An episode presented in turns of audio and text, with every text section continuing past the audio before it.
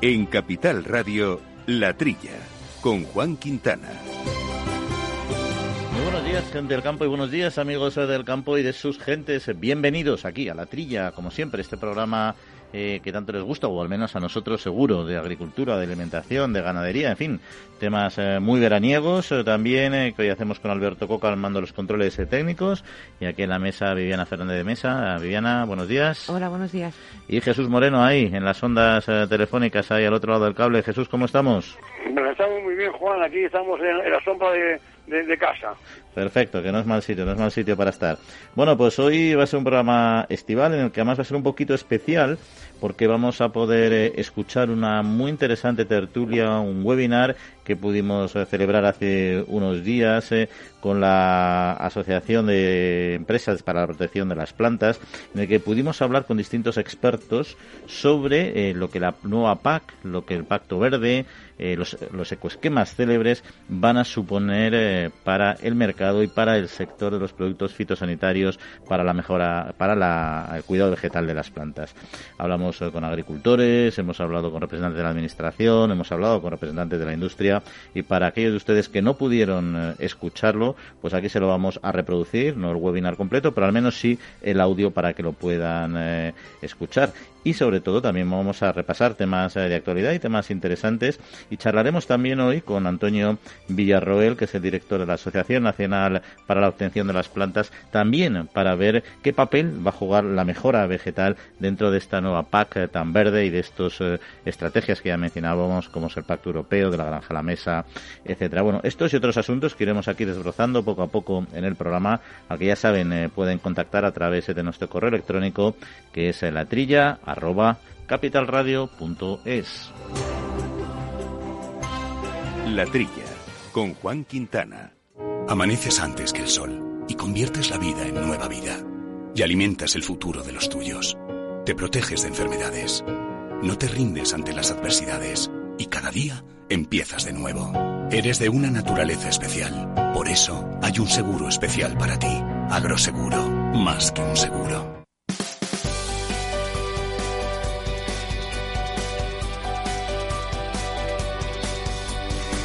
Bueno, pues lo dicho, arrancamos antes de meternos en tertulia, como decíamos en tertulia, en escuchar la tertulia, no la de hoy en diferido, esta que comentábamos eh, de productos fitosanitarios, que es francamente interesante. Vamos a mantener nuestra pequeña tertulia de actualidad eh, con Jesús y con Viviana. Y si os parece, arrancamos con el sector del porcino. Lástima que no nos acompañe eh, Quinti, que también es un verdadero especialista en este asunto, pero la realidad es que el gobierno chino va a intervenir las existencias de la carne de cerdo con todo el riesgo que ello conlleva, todas las consecuencias que ello supone en los mercados eh, mundiales, porque los precios del cerdo en China se han reducido en un 65%, ha habido un incremento de la producción, al menos en cuanto a volumen, a peso de animales, en definitiva, un desequilibrio que ha llevado al gobierno a, pues, a tomar esta decisión intervencionista, intervencionista que en un país pequeño no tiene grandes consecuencias, pero cuando hablamos de chinos ahí la cosa cambia. Jesús, no sé cómo ¿Cómo ves tú este planteamiento del gobierno chino? Pues mira, no sé si se me está ocurriendo así un, un poco a vuela pluma. Lo que puede lo, que puede estar ocurriendo en el sector porcino en China me imagino que se puede hacer a lo que está ocurriendo aquí con la leche. Porque claro la exportación de cerdos eh, China ha importado aproximadamente dos millones de toneladas en los últimos cinco meses este precio que, tú has comentado, que ha bajado al 65%, ¿se refiere al mercado general o al, o al cerdo de producción china, o sea, al, ganadero chino, que en el cual eh, una, una, caída de, estas características va a desaparecer sobre todo a las pequeñas eh, a, los pequeños eh, ganaderos. Como aquí ocurre en España con los pequeños productores de leche. Vamos a ver es decir, eh, eh, además, allí, eh, como hay un bajo precio, pues el, ganadero no, suelta el cerdo hasta, hasta que no suba el precio. Entonces, en vez de 100 kilos, como aquí se mata un cerdo, allí el 70% en el 2021 iban, iban con peso de 120 kilos. Esta cuestión que está ocurriendo allí en China se me antoja, lo vuelvo a repetir, un poco un poco extraña. A lo mejor es mejor a, China importar cerdos de Europa, y ojalá siga esa tendencia, para nuestro bien y nuestro sector español y, que se reestructure que se reestructure el, sector de porcino chino que tiene sus problemas además tiene la espada de Damocles ellos de la peste porcina africana que que si, sigue mejorando pero lo tienen ahí como una amenaza yo creo que este es un poco eh, así a grandes rasgos lo que puedo decir del sector porcino en China Sí, yo creo que, tiene razón Jesús. que en, China tienen el problema de la peste porcina, eso les ha hecho disminuir la producción que tenían ellos y, parece se lo dicen, tampoco se puede saber si es verdad o no, que la están conteniendo y por otro lado el gobierno chino también está intentando desarrollar una industria importante de porcino. A la larga supongo que los mercados europeos que en los últimos años han incrementado, sobre todo España, sus, sus exportaciones a China, se tendrá que estabilizar. Es verdad que yo creo que el, que el sector español se ha posicionado muy bien y quizás sea Alemania y otros países los que tengan más problemas. Lo que yo de todos modos con todo eso, lo que yo no sé es si China pertenece al, en, el acuerdo de la Organización Mundial de Comercio, si esas prácticas están permitidas. En teoría pertenece a esta organización el, el intervenir los mercados de esta manera sin ningún tipo de responsabilidad con el exterior porque están quedando contenedores fuera, por lo visto, a la espera. Sí, ahí, lo que pasa es que al final echa la ley, echa la trampa, ¿no? Y al final no está el límite de lo que es intervenir en un mercado, ¿no? Sobre todo en un país poco transparente como en China, ¿no? Pues en Europa también tenemos medidas, lo que pasa es que están muy fiscalizadas, ¿no? Pues cuando hay una crisis de, de mercado, pues hace retirada de producto, tiene determinadas ayudas para eliminar para eliminar producto también, es decir, hay una cierta un cierto control, ¿no? En, en la una situación de desajuste estructural, ¿no? Pasa que China, la forma de trabajar y de actuar que tiene puede ser mucho más radical y, y bueno, al final ellos dan sus explicaciones y es complicado controlarlo, ¿no? Por ejemplo, la peste porcina que comenzabas, que dicen que se está erradicando, es difícil creérselo. Que con la plaga que han tenido este año, la expansión de la epidemia, de repente ahora ya esté totalmente resuelta y no tenga mayores problemas, ¿no? Yo creo que ahí también se ha unido el que han aumentado muchísimo las importaciones, están intentando efectivamente tener un mercado mucho más eficiente, van a desaparecer muchas explotaciones poco eficientes en China, eso está clarísimo, no sé cómo lo regularán luego ellos internamente, y, y al final se va a convertir en un sector puntero pero bueno, veremos sobre todo estas intervenciones del mercado que yo creo que sí nos van a afectar en que en que, en que quedan, pero es que con China es muy difícil hacer unas previsiones de qué es lo que van a hacer exactamente y qué impacto puede, puede, puede llegar a tener. Pero en fin, había otro asunto, Jesús, eh, Viviana, que os quería comentar, que es eh, un estudio que se, que se ha realizado y que dice que los ciudadanos europeos eh, eh, consideran eh, que el cambio climático es el mayor problema del mundo en la actualidad. en un estudio, los datos del Eurobarómetro en concreto, ¿no? Eh, más de nueve, más de nueve, o sea, casi de cada diez encuestados consideran que el cambio climático es un problema muy grave, o sea, el 93%, el 78% lo consideran un problema grave. Es decir, que estamos ante un nivel de preocupación muy alto. Y bueno, en fin, mm, al final lo que pasa es que tampoco sé sobre otros temas como se ha, se ha planteado, porque al final parece que también, como siempre, empieza a ser un poco perjudicada el mundo, el mundo agrario en cuanto a, a su aportación en negativo al cambio climático. Mm, vamos, no voy a negar en absoluto que estamos asistiendo a un cambio de clima. Como creo que el universo está cambiando desde que el universo es universo de vez en cuando sale en televisión que lo que era mar eh, lo, lo, que era mar ahora es, es una montaña una montaña o es tierra y viceversa. Es decir que está el, cambio de clima es, constante. Eh, tampoco voy a negar que a lo mejor la, la, CO2 que se desprenden lo, el transporte y demás pues pueda influir en esto. Este, creo que se está demasiado eh, nombrando como culpa de todo el cambio climático hombre anteayer ha habido unas inundaciones en Alemania que han causado 30, 40, 50 muertos, ¿no? Que también se han repetido las que hubo hace, hace unos años. Echar toda la culpa de las desgracias que ocurren en el planeta al cambio climático me parece excesivo. Esta encuesta que ha hecho el Eurobarómetro, sí, claro, están. Si es que no hay día en que no nos masacren con, con el cambio climático. El 93% dicen que es un problema grave y el 78% que es muy grave. Eh, y el 90% están de acuerdo en que la, reducción de, los gases, de la emisión de gases de, efecto invernadero, eh, debe reducirse. Bueno, pero han hecho una encuesta, el Eurobarómetro, de lo beneficioso que es para la agricultura el, valor de los cultivos como sumideros de CO2. ¿Cuál es el grado de conocimiento de los europeos del papel de la agricultura, ahí está la clave. O sea, que todas las culpas para la agricultura, pero no saben lo que aporta la agricultura a, a, contrarrestar estas emisiones de gases de efecto invernadero. Ahí está la clave. Yo estoy de acuerdo con Jesús que, la, que una de las claves muy importantes, si la información que se da es el cambio climático y, y el gran problema y bueno todo todas las noticias que escuchamos eh, falta una parte muy importante que es decir la importancia que tiene la agricultura como sumidero de todos modos yo creo que con el año que llevamos decir que el mayor problema de los europeos ahora ya la encuesta no sé tendrá su sentido pero yo creo que a cualquier persona que le preguntes después de un año de pandemia intuyo que, que, que debe ser la primera preocupación sin hacer aún así es verdad que el cambio climático es un tema muy recurrente y, y con las noticias que se dan pues sí pues suele estar no hay noticia que nos haga sin el tema del cambio climático. Yo para mí sí que la verdad es que es el principal problema, o sea, que decir, quitando la parte de pandemia que tenemos ahora, pero globalmente, más allá de este, de este periodo de tiempo, es un problema que se está acelerando mucho, que yo creo que es difícil, no estamos haciendo lo adecuado globalmente para controlarlo, ni siquiera sé si tenemos capacidad para frenarlo radicalmente con la expansión poblacional que tenemos y de consumo, podemos a lo mejor ralentizarlo, pero no sé si vamos a poder revertirlo en el, en el medio y largo plazo, ¿no? Así que veremos, pero está claro que lo que no hay medidas es suficiente eh, todavía sobre la mesa, porque al final cada año vamos peor y en conjunto, claro, porque hay zonas desarrolladas que son muy, muy, por ejemplo, como la Unión Europea, como Estados Unidos, como otros países que son muy eh, insistentes y muy efectivos y muy, estrictos, pero claro, la mayor parte del mundo está con otras batallas donde la subsistencia y, otro tipo de problemas están por encima del cambio climático. ¿no? Pero bueno, es eh, lo que hay. Vamos a seguir avanzando en el programa porque todavía tenemos eh, cosas bastante interesantes que comentar. Siempre habéis estado ahí dándolo todo cada día, siendo los primeros en empezar, en innovar y en llegar hasta donde sea para abastecer al país.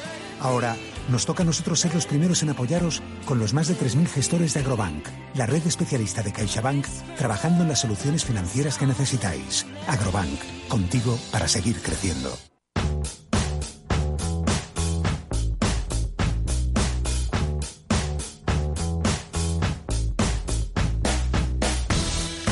Pues lo comentábamos al principio del programa, vamos a, escuchar eh, en diferido una webinar que celebramos el, el pasado día, hace unos escasos días, que se titulaba Oportunidades para la sanidad vegetal en el marco del plan estratégico de la PAC y los ecoesquemas. Un asunto interesante que charlamos con Carlos Palomar de AEPLA, con Jordi Ginés, jefe del Servicio de Sanidad Vegetal, eh, de la Consejería de Agricultura de la, de la Generalitat y con Javier Alejandre, responsable técnico de UPA. En fin, una tertulia francamente interesante que hemos considerado que aquellos que no habéis podido escuchar en directo, al menos tengáis aquí en la trilla la oportunidad de volver a escucharla. La Trilla, con Juan Quintana, Capital Radio. Muy buenas, eh, ¿qué tal? Bienvenidos a este, a este webinar, a este foro, a este lugar para intercambiar opiniones, información sobre un tema de mucha actualidad, pero que ahora lo tiene todavía más, porque son las oportunidades para la sanidad vegetal en el marco del Plan Estratégico de la Política Agraria Comunitaria y de los ecoesquemas. Eh, Saben todos ustedes que la futura política agraria europea ha incluido la figura de estos llamados ecoesquemas como una de las herramientas de la arquitectura verde de la PAC para hacer pues, más sostenible el futuro de la producción alimentaria en, en nuestros territorios. Y en este foro lo que vamos a hacer es analizar las oportunidades y el impacto medioambiental, económico, también la operativa, que no siempre es sencilla, que la sanidad vegetal y el buen uso de productos fitosanitarios pueden tener en el Plan Estratégico Nacional de la PAC, que como ya saben, ahora es preceptivo que desarrolle cada Estado miembro. Y para hablar de ello, eh, tenemos a nuestros tres invitados. En primer lugar, Carlos Palomar, que es director general de EPLA, de la Asociación Empresarial para la Protección de las Plantas. Carlos, eh, ¿qué tal? Bienvenido. Muchas gracias, buenas tardes. Y Jordi Giné, que es el jefe de Servicio de Sanidad Vegetal de la Consejería de Agricultura de la Generalitat eh, de Cataluña. Jordi, ¿cómo estamos? ¿Qué tal? Muy bien, muchas gracias. Y también damos la bienvenida y saludamos a Javier Alejandre, que es responsable técnico de la Unión de Pequeños Agricultores de UPA y miembro a su vez de la Alianza por una Agricultura Sostenible de Alas. Eh, ¿Qué tal, Javier? Pues muy bien, encantado de estar aquí. Bueno, pues bienvenidos eh, a los tres. Tenemos por delante aproximadamente una media hora para profundizar en esta, en esta cuestión. Y si os parece, arrancamos eh, directamente conociendo vuestra valoración de estas recomendaciones que ha publicado la Comisión Europea de cara eh, a lograr la transición del sector agrario español hacia un modelo más sostenible y además que contribuya al cumplimiento de los objetivos generales de este Pacto Verde Europeo. Si te parece, Carlos, eh, arrancamos eh, contigo. Bueno, vale, muchas gracias. Empiezo yo. bueno, nosotros creemos que como, como toda política siempre es una, es una oportunidad que hay que saber aprovechar mediante un buen, digamos, un buen despliegue que no sea solamente algo que se quede en el papel, sino que tenga recursos y, forma para que se aplique. Eso, eso por delante, independientemente de la que sea.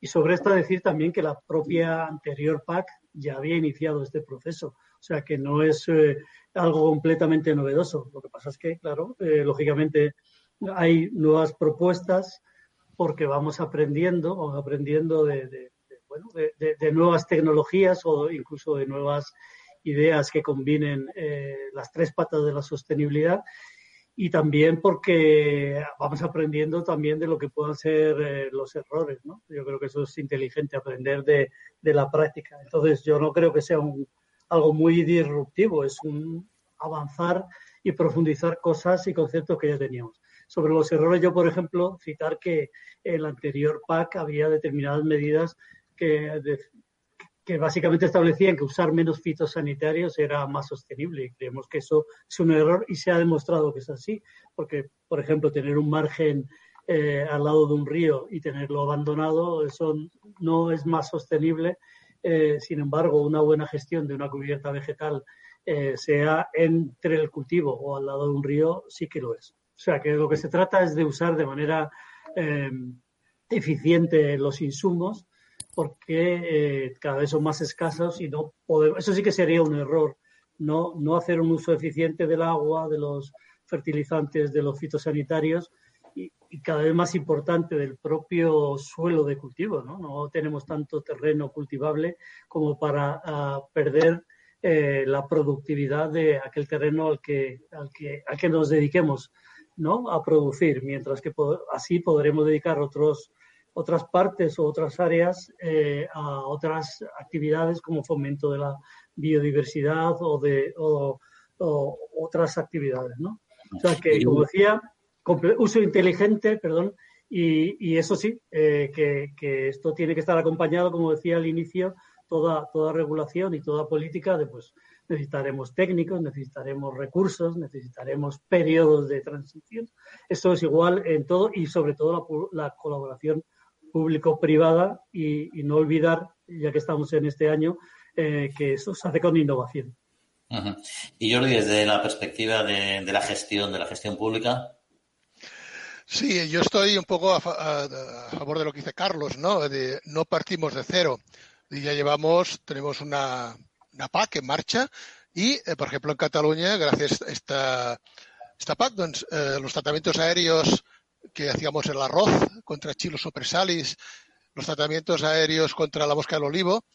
Eh, a través de unas ayudas agroambientales doncs, hemos conseguido que eh, eliminar esos tratamientos aéreos y pasar a métodos eh, no químicos como la confusión sexual o la captura masiva. ¿no?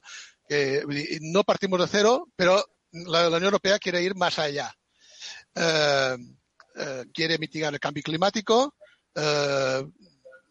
quiere bueno, establecer este pacto verde, uh, y, pero yo creo que los objetivos de, este pacto verde o de esta estrategia europea uh, son van demasiado lejos. Es será muy difícil llegar a, a los objetivos de la Unión Europea con el problema que tenemos de cada día incidencia de, de, nuevas plagas. En Cataluña este año ya llevamos cuatro nuevas plagas. ¿eh? Claro, y cada vez tenemos menos herramientas. La Comisión Europea nos está restringiendo menos productos fitosanitarios cada año, con lo cual menos herramientas, con lo cual, claro, eh, cada vez eh, el objetivo es muy loable y, y hemos de ir para, para, donde dice la Unión Europea, ¿no? Pero uh, será difícil con, con eso. Cada vez más problemas fitosanitarios y, por el contrario, uh, menos herramientas. ¿eh? Pero bueno, yo creo que uh, hemos de ir para allá, es decir, hemos de conseguir estos objetivos que igual no llegaremos al 50% o al 25% de tal, pero hemos de, la transición es, es para allí. Uh -huh. eh, sí, a ver, eh, yo plantea esta dificultad de alcanzar estos objetivos. El papel lo suele aguantar todo, luego la realidad es eh, llevar eso a la práctica de la perspectiva del agricultor. Eh, no sé si hacéis esa misma valoración o sois más o menos optimista en este ámbito concreto que estamos abordando hoy. No, coincido con, con, los compañeros que me han precedido en uso de la palabra, en tanto en cuanto los principios generales son loables y creo que nadie puede cuestionar que, tenemos que avanzar hacia una sostenibilidad eh, ambiental, hacia una mejora también de, digamos, del consumidor, pero sin embargo, donde yo creo que la estrategia eh, falla clarísimamente es en, tanto en cuanto no hay una evaluación de, impacto respecto a, los objetivos que se plantean. Es decir, nadie en principio puede discutir de una forma general que, oiga, pues es, conveniente reducir insumos, que eh, la agricultura ecológica es bueno subirla. Estas cuestiones también, pero detrás de, esas, eh, de esos planteamientos hay, hay, realidades que hay que analizar y tenemos que ver en qué, en qué medida, eh, primero, el sector agrario en general está preparado y después qué impacto va a tener real. Es decir, si detrás de una reducción de fitosanitarios como la que se plantea hay una reducción brutal, y subrayo lo de brutal, de la producción, bueno, pues quizá a lo mejor el consumidor que inicialmente pueda estar muy convencido de esta medida va a decir, bueno, eh, pues quizá nos hemos equivocado, porque si detrás de esto lo que hay es un encarecimiento de los, de los precios de los alimentos, por ejemplo, porque simplemente hay una reducción de en torno a un 40%, y ya estoy apuntando cifras de lo que podría ser eh, la reducción por el impacto eh, en el uso de, de productos fitosanitarios, pues entonces seguramente nos estaremos equivocando. Es decir, la estrategia como línea general no es, no es cuestionable, creo que es acertada, creo que sí es muy cuestionable y creo que se equivoca radicalmente en tanto en cuanto no hay una evaluación de impacto y no hay un análisis pormenorizado de lo que supone este tipo de, objetivos eh, que, plantea la estrategia. Pero y al final, en todo caso, una singularidad que tiene esta futura PAC, que es lo que comentábamos anteriormente, ¿no? este plan estratégico que tiene que hacer cada Estado, esta cierta descentralización de la política que fue muy debatida en su momento, pero bueno, en cualquier caso es lo que es ahora mismo, ¿no? Entonces los Estados miembros deben de jugar un papel también modulador en, lo que es el, planteamiento general, ¿no? Y en concreto en lo que es el tema que nos ocupa, que es la materia de sanidad eh, vegetal y hablando ya de este plan estratégico, eh, ¿cuál en vuestra opinión serían las aportaciones fundamentales que tendrían eh, que incorporar precisamente para amortiguar esta política de, digamos, que, que de retirada de, productos, de principios activos en un momento dado. Eh, si me permitís, ya que estamos haciendo este turno, yo solamente dos puntos. Creo que no debemos mezclar una cosa como es, por ejemplo, el uso sostenible de fitosanitarios, que ya es de una directiva del 2009, ¿no? y que llevamos casi 10 años aplicándola, con lo que es la PAC y con lo que es la estrategia de la granja a la mesa, que bueno, marca unas orientaciones que debemos tener en cuenta en la PAC, pero que no tienen por qué aplicarse, eh, no tienen por qué aplicarse así, así de claro, ni todos los países, ni en todos los cultivos, sobre todo si no hay un estudio de impacto. O sea, yo considero que, que, eso hay que tenerlo en cuenta. Eh, y eso sí, que la PAC, estas orientaciones donde decimos que cualquier actuación en la producción debe considerar eh, pues, eh, una mejora de la biodiversidad o por lo menos eh, no, no, avanzar en su perjuicio, ¿no?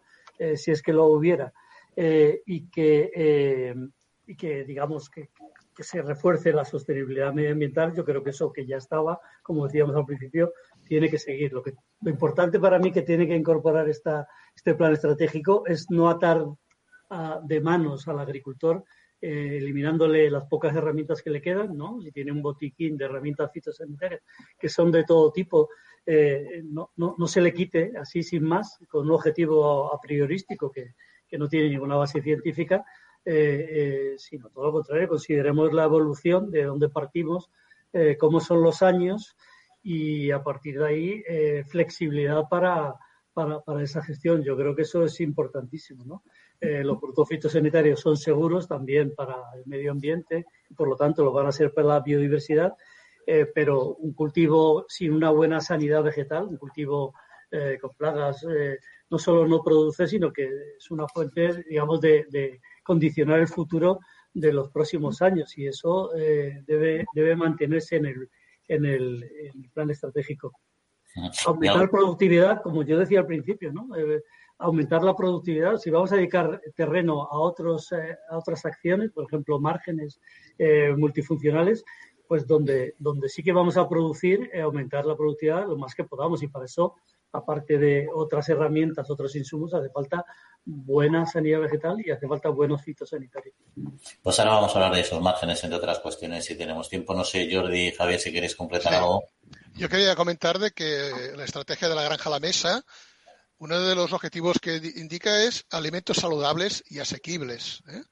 Eso es uno de los objetivos. Entonces, eh, somos muchos millones de personas en la Unión Europea Claro, eh, para llegar al 25% de producción eco, eh, esto es difícil, eh, porque claro, todos sabemos, la, agricultura ecológica no es fácil, las producciones son menores.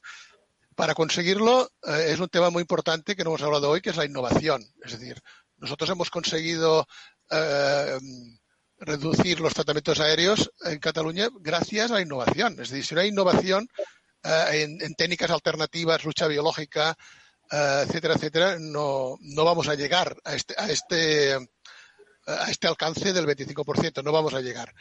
Eh, lo cual, hay que tener en cuenta, hace pocos días se publicó el reglamento de la UE, el 2021 1165, de los productos autorizados en ecológico.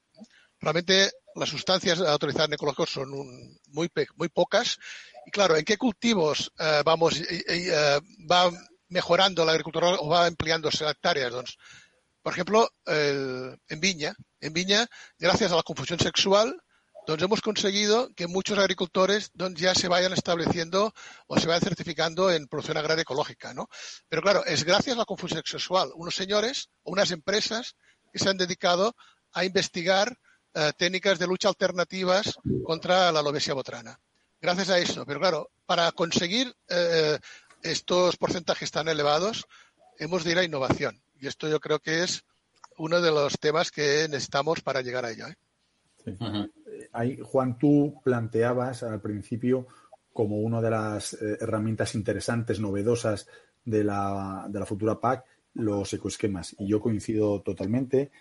Y creo que ahí tenemos una gran posibilidad, tenemos un reto y podemos tener un gran, un gran fracaso si nos hacen bien las cosas. Eh, en, este año y medio que, se han empezado a generar papeles por parte del Ministerio, hemos eh, visto de todo.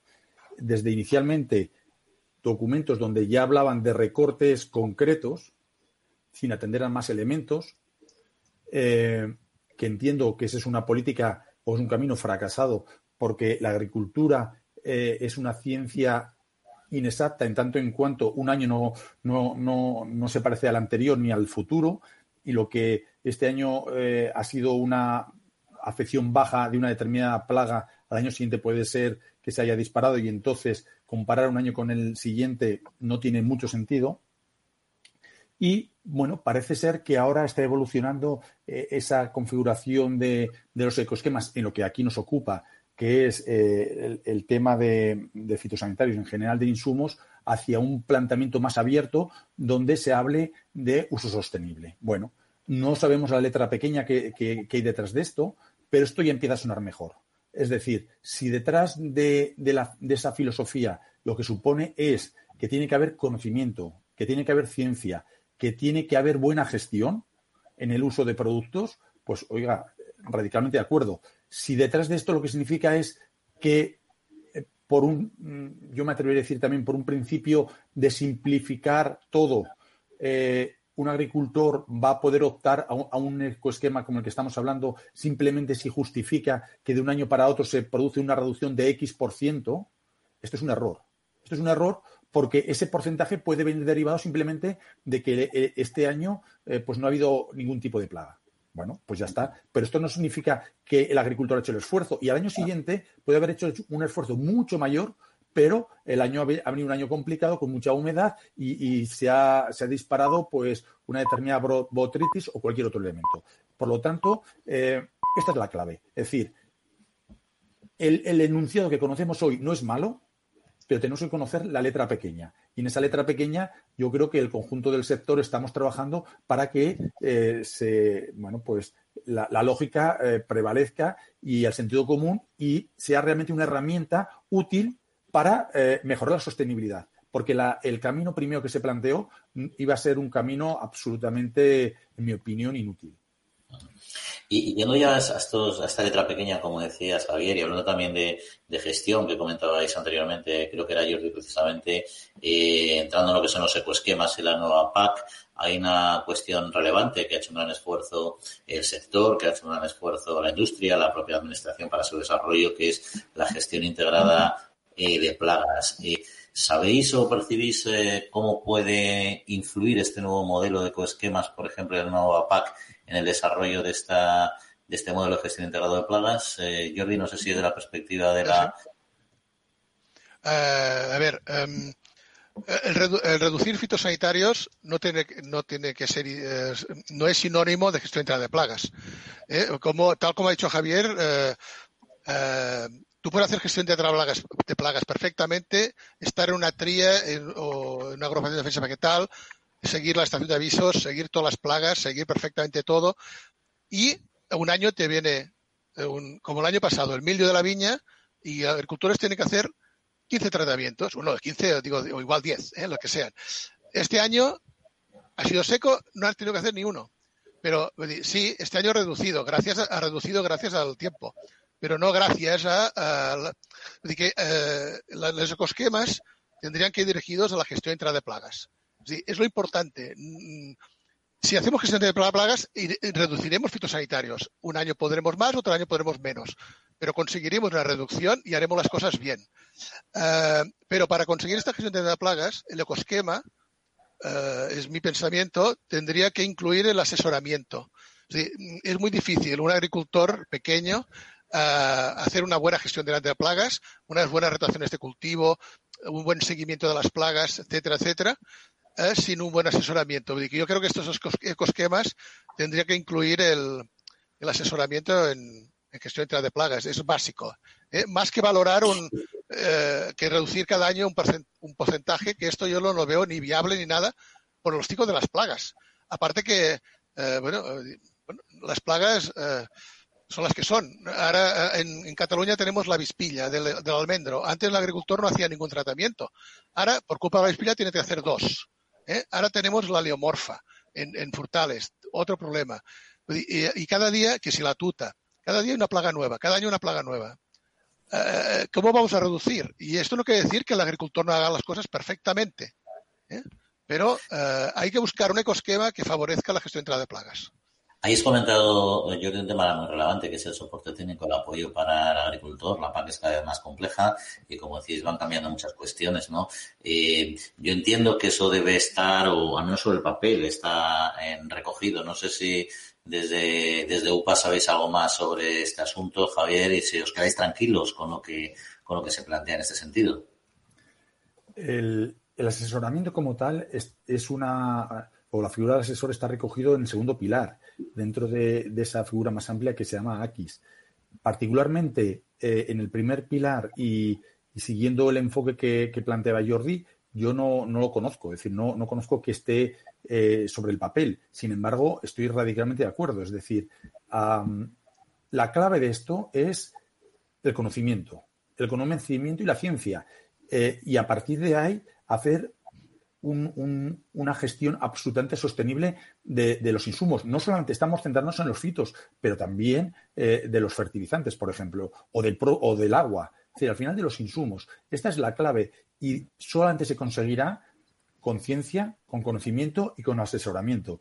Y creo que ahí la figura, eh, es decir, yo creo que es decir, el primer pilar y el segundo pilar aquí deberían confluir y de igual forma que eh, hablamos de ecoesquemas y de las agroambientales que estarían ya en el segundo pilar y que, van muy de la mano, tanto es así que permiten reducir el, nivel, el compromiso del 25 al 23% que obliga eh, Bruselas, pues aquí eh, yo lo que creo es que efectivamente esa figura de asesor debería trasladarse también al primer pilar y, claro, yo arrimo el, el ascua a mi sardina, creo que las organizaciones agrarias tendríamos un papel fundamental a la hora de pues justamente atender esas necesidades que bien planteabais de los pequeños agricultores, porque quizá un gran productor no tiene problema, es decir, tiene un equipo técnico propio eh, increíble que va a resolver siempre. A mí lo que me preocupa es el pequeño productor que eh, puede enfrentar el reto con, en una desigualdad muy grande y puede directamente eh, salir fuera del mercado. Entonces yo creo que esto es, es, es una herramienta clave.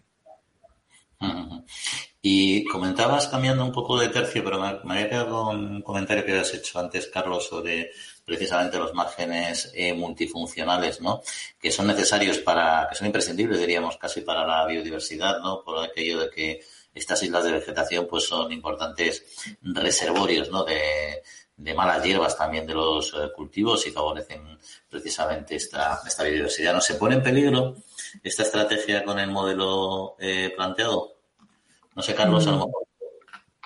Pues yo, yo te diría que sí, eh, existía ese riesgo, porque ya existía en el greening del anterior PAC, de decir, cuando dedicas a, otras actividades, digamos, verdes, aunque no me gusta nada ese, esa expresión, eh, no se puede utilizar fitosanitarios. ¿Por qué no? Todo lo contrario. Tú lo que tienes que hacer es manejar bien esos márgenes, primero para que sean un, para evitar que sean un reservorio de malas hierbas y al año siguiente el agricultor tenga que tratar toda su parcela porque se la ha infestado desde fuera, eh, para que sea reservorio de, bueno, de insectos auxiliares que le puedan ayudar en, el control de plagas y que aquello esté manejado correctamente. O sea, un margen abandonado ni fomenta la biodiversidad, es contraproducente contra el cultivo y, y yo creo que frustra y desincentiva completamente al agricultor. Aquí, por ejemplo, sí decir, y, entro en el tema anterior del técnico, que eh, el asesor ya está recogido en la gestión integrada de plagas y es obligatorio para muchísimos agricultores, eh, salvo, digamos, los cultivos que usan poco fitosanitarios.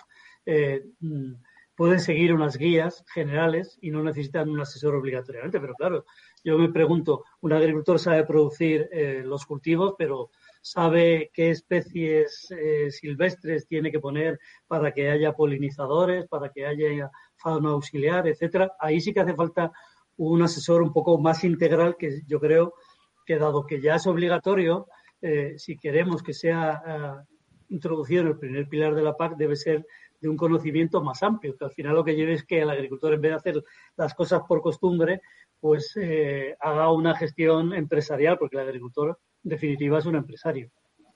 Ahí, Juan, si me permites, me gustaría aportar la experiencia de ya cuatro años eh, que tenemos desde UPA eh, haciendo experiencias en la línea de lo que decía Carlos, con márgenes multifuncionales, viendo qué combinación de especies son las más interesantes para, en un principio, fomentar los polinizadores y después también las aves en general. Y, la experiencia rotunda. Es decir, eh, lo que estamos encontrando es que un margen que, no, no se atiende, es decir, no vale con sembrar. Sembrar incluso aquellas especies que se recomienden. Un margen que no se, no se atiende convenientemente es una fuente de problemas para el agricultor y un demérito para la biodiversidad. Es decir, yo podría, no hay, no hay tiempo, pero podría enseñaros fotos de márgenes que han sido invadidas por bromo y ahí no hay biodiversidad ninguna. Es decir, el bromo ha acabado con todas las especies que hemos puesto para mejorar e-, ese, e-, esa em, eh, polinización escalonada que, conseguíamos con, esas diferentes especies y frente a eso lo que tenemos es un mar de bromo que lógicamente va a desincentivar totalmente al agricultor al año siguiente a seguir eh, trabajando en ese ecoesquema.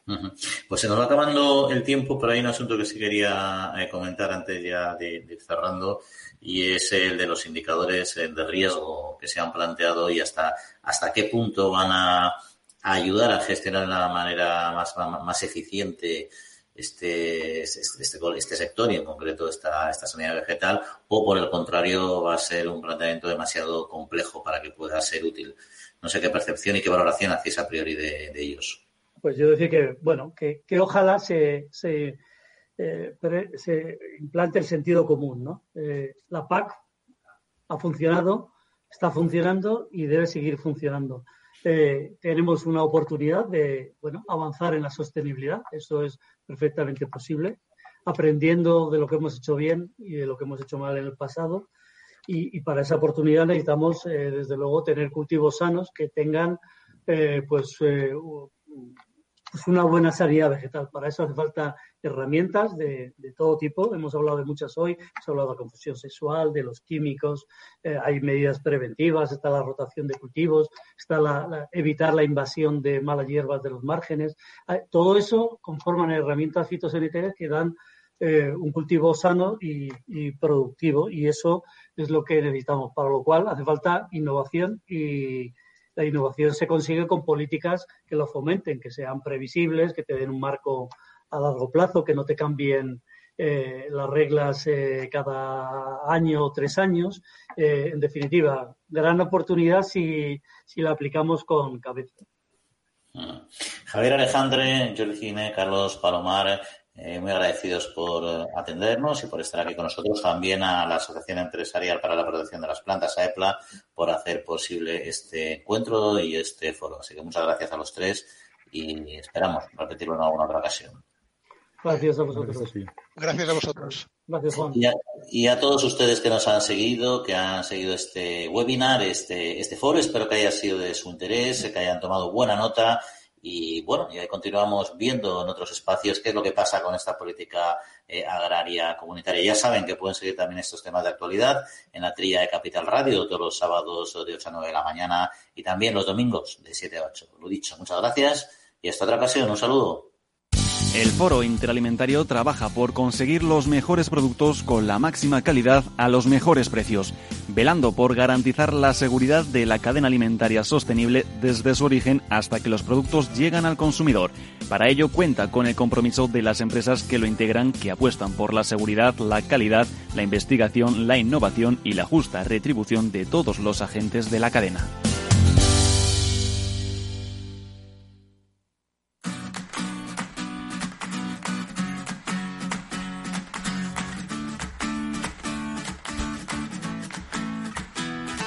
Bueno, pues francamente interesante esta tertulia, este debate. Espero que haya sido de su interés eh, también, pero hay otros asuntos que, tenemos que seguir aquí abordando. Eh, Jesús, eh, Viviana, hay un asunto que quería comentar, que tenemos ahí un poco en reserva de otros programas y que no habíamos charlado sobre él, y es lo que es la biofilia, que es una, bueno, lo que es cómo mejorar nuestro bienestar en la oficina y también, y sobre todo, gracias las plantas, ¿no?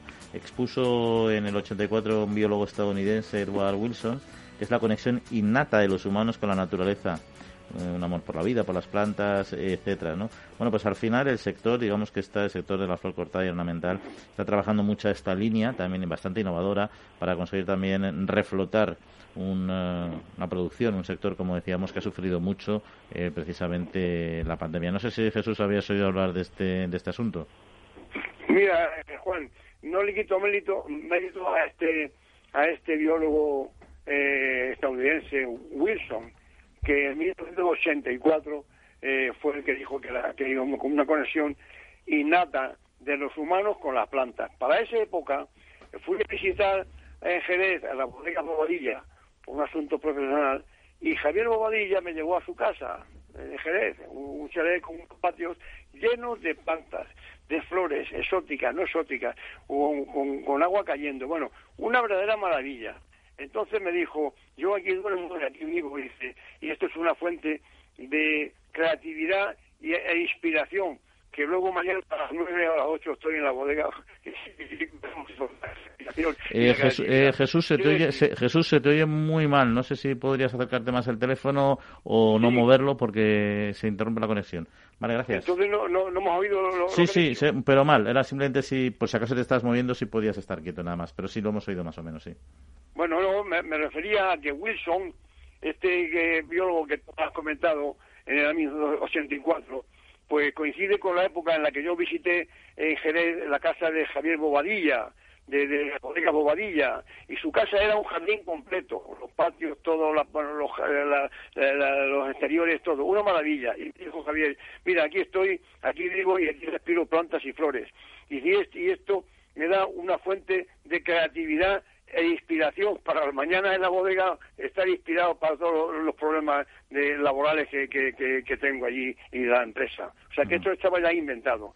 Aquí tenemos en Madrid esa famosa, esa famosa eh, jardín vertical de Caixa, Forum, que es una maravilla. Es decir, que chapó por, por, las plantas y por los jardines que nos vienen de maravilla para nuestro real y nuestra inspiración. Y hombre, como estrategia yo creo que de, que de FEPEX y también de, su homóloga en Alemania es una forma bastante novedosa también de trasladar una nueva forma de entender eh, las plantas y las flores y, lógicamente, por tanto, eh, su compra, porque hay que recordar que es un sector potente en exportación, pero que en esta época de crisis, claro, ha habido un parón enorme y además con muchas dificultades para recibir ayudas que les compensaran de las pérdidas, ¿no? Pero mira, yo creo que eh, hay mercados ya muy, consolidados, sobre todo lo que es la flor cortada, como por ejemplo en Francia o en Alemania. Es muy típico ver supermercados son, son floristerías parecía un supermercado que vas con un carrito, vas cogiendo flores muy baratas y, por ejemplo, en París la gente tiene un hábito, como es comprar pan, ellos todas las semanas compran en los supermercados, hacen unos ramos a un precio muy barato, unos 10 euros así. Y, yo creo que en España, por menos en ciudades grandes, donde la gente vive en casas más sin jardines y sin, y sin patios, como nos está contando Jesús, eh, se ve como que ya otra vez están un poco asentándose este nuevo mercado. Flores relativamente baratas y, ya se ven floristerías que, que siguen este estilo francés. Vas con un carrito, vas cogiendo flores de, de cada lineal, te montas tu ramo y cada 10 días vas cambiando y vas yo soy muy, muy aficionada a las flores, la verdad, me encantan. La verdad es que es una forma de, potenciar el sector que, como dices, en España tampoco se hacía mucho y la verdad es que está bien porque tendemos a comprar flores en primavera, pero la verdad es que lo normal sería que, pues eso, regularmente a poquito precio pudieras tener tu casa pues un poco más enriquecida, ¿no? Pero bueno, Vamos, si os parece, a cambiar de tema, porque hemos estado hablando también eh, de la PAC, del Pacto Verde, de todo lo que ello conlleva para el sector en otros aspectos, pero queríamos hoy, en concreto, en este momento, centrarlo en lo que es la mejora vegetal, y para eso nos acompaña Antonio Villarroel, que es el director de la Asociación Nacional de Obtentores Vegetales. Antonio, muy buenos días. Hola, muy buenos días, Juan. Bueno, la mejora eh, vegetal en este contexto, en esta propuesta de cambio de esquemas de la PAC, en este pacto verde, la estrategia de la, del campo a la mesa, etcétera, y ese intento de bueno de hacer mucho más ecológica la, producción, eh, ¿qué papel qué papel debe debe de jugar y estamos preparados para jugar ese papel?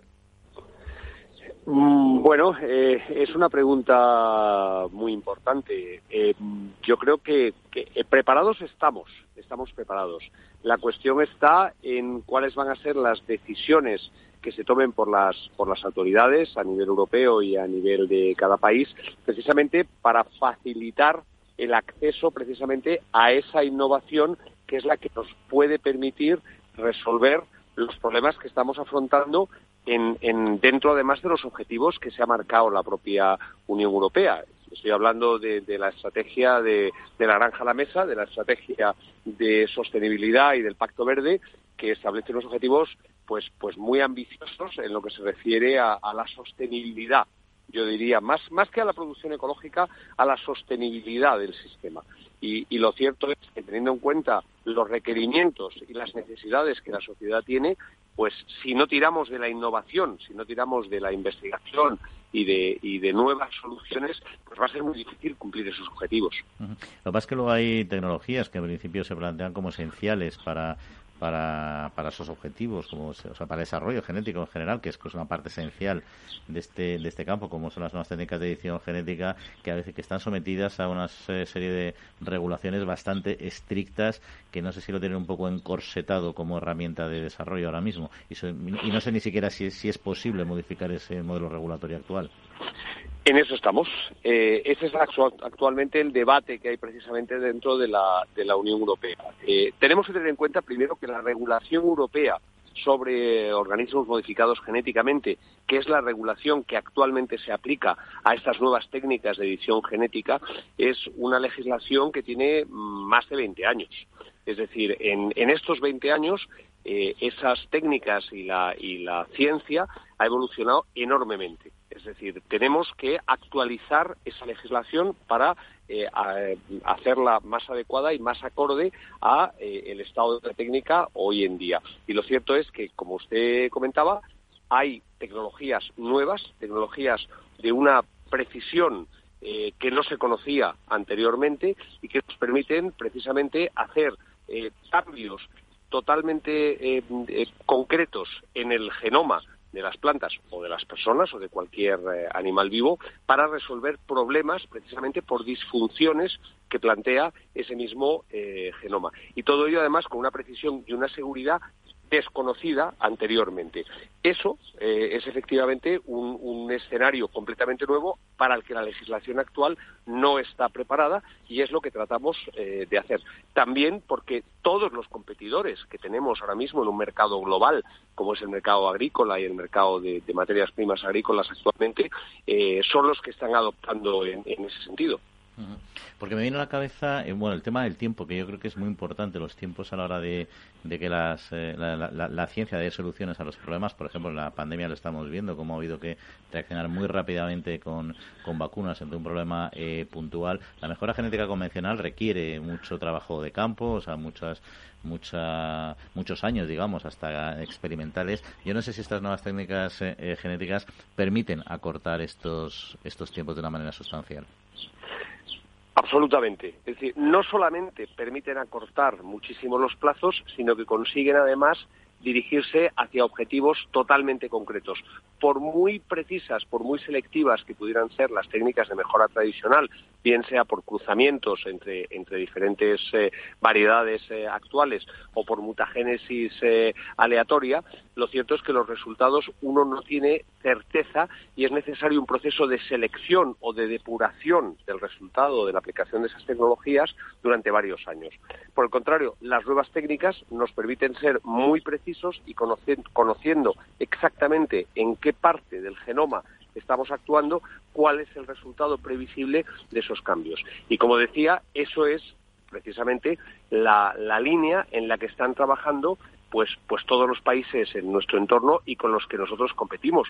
Lo que sería verdaderamente dramático, una vez más, es que eh, nosotros dentro de Europa utilizáramos eh, o, aplicáramos unas restricciones a esa tecnología o al uso de esa tecnología que, sin embargo, todos nuestros competidores no vayan a usar con lo cual volvemos una vez más a ser dependientes de nuestros competidores para, para el abastecimiento de esas, de esas materias primas y de, y de las, digamos, de los productos que necesitamos para la alimentación. Entiendo que los eh, agricultores entienden perfectamente esta necesidad y, y demandan estas tecnologías, ¿no? Totalmente, totalmente. Ellos son perfectamente conscientes de que eh, eh, la, la, Comisión tiene que ser consciente de que lo que no podemos es aplicar unas reglas del juego muy rigurosas para nuestros propios agricultores que les atamos de pies y manos y sin embargo si como consecuencia de esas restricciones regulatorias hay un encarecimiento obvio que va a ocurrir de, la, de, los productos producidos dentro de Europa, lo que hacemos es abrir las puertas para que vengan productos de terceros países que son competidores en los cuales no haya esas mismas garantías. Eso al final es aplicar baremos o raseros distintos para el mismo producto y eso es lo que no es aceptable. Antonio Villarroel, de la Asociación Nacional de Obtentores Vegetales, pues muchas gracias por atendernos, como siempre, y hasta otra ocasión. un placer y a su disposición. Muchas gracias.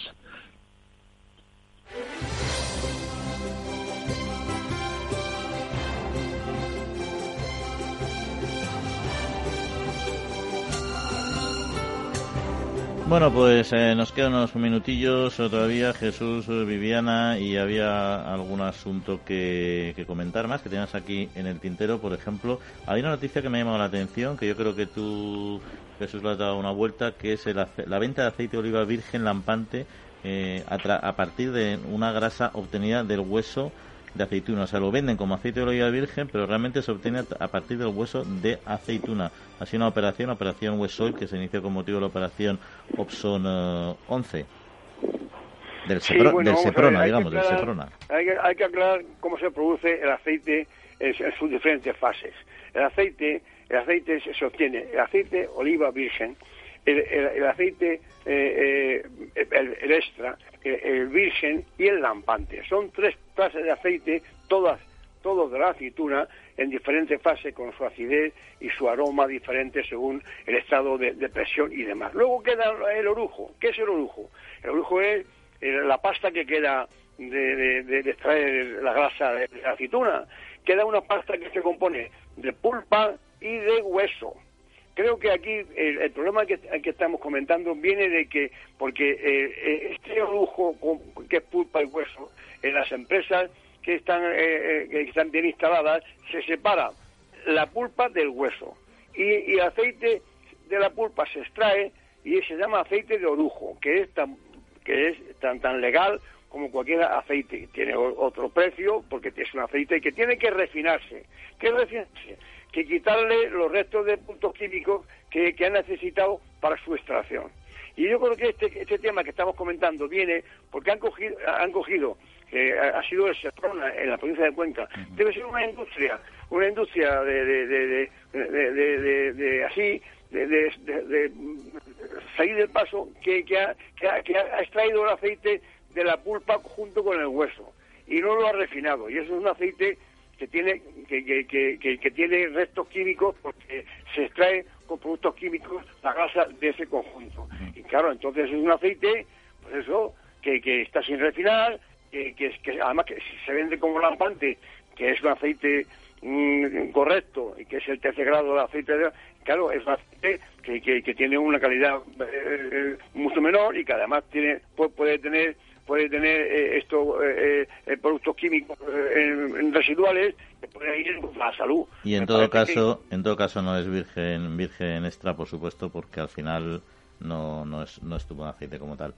Pero en fin, bueno, pues ahí está. Eh, está bien que localicen estos pequeños eh, fraudes, que en principio no son un peligro para la salud pública, pero pudieran llegar eh, a serlo. Bueno, pues con esto liquidamos el programa. Jesús, Viviana, nada, que paséis muy buena semanita, como siempre. Igualmente. igualmente, a todos.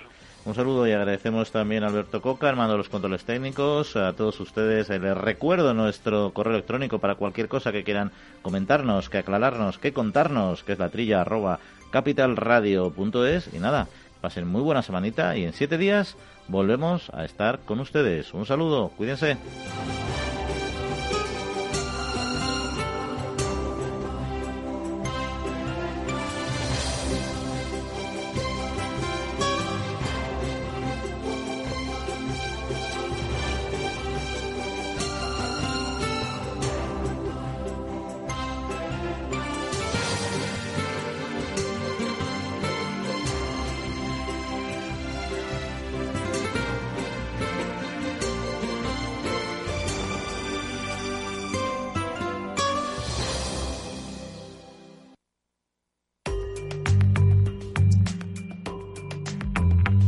La digitalización de las empresas. Silvia Leal. Las fábricas inteligentes, smart factories, son espacios caracterizados por la máxima conexión entre las máquinas, con un intercambio continuo e intenso de datos gracias a tecnologías como el Internet de las Cosas, el Big Data o la inteligencia artificial. Son espacios que, según experiencias previas, permiten conseguir un incremento tanto en la producción como en la eficiencia de los equipos entre el 15 y el 20%, una disminución en el consumo de energía, los gastos de logística y las pérdidas de materia prima entre el 25 y el 40%, un aumento del compromiso de los empleados entre el 45 y el 80% y además un recorte del 35% en los tiempos de parada no planificados, puesto que estas máquinas son capaces de detectar e incluso predecir sus propios fallos o averías y en muchas ocasiones también de solucionarlos sin necesidad de intervención humana. Sin embargo, a pesar de todas estas evidencias, antes del COVID-19 se esperaba que en 2022 tan solo el 21% de las fábricas del mundo fueran inteligentes y a nivel europeo, en lo que se refiere a la industria 4.0, aún no habíamos cogido el ritmo que hacía falta, aunque para el 86% de las empresas manufactureras este tipo de proyectos era una prioridad para los próximos cinco años. Era una herramienta clave para ganar productividad, pero no había urgencia. Por todo ello, ha llegado el momento de pisar el acelerador porque no se nos puede escapar este tren.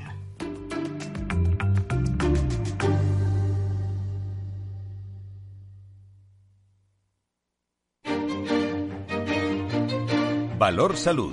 Tiempo de salud.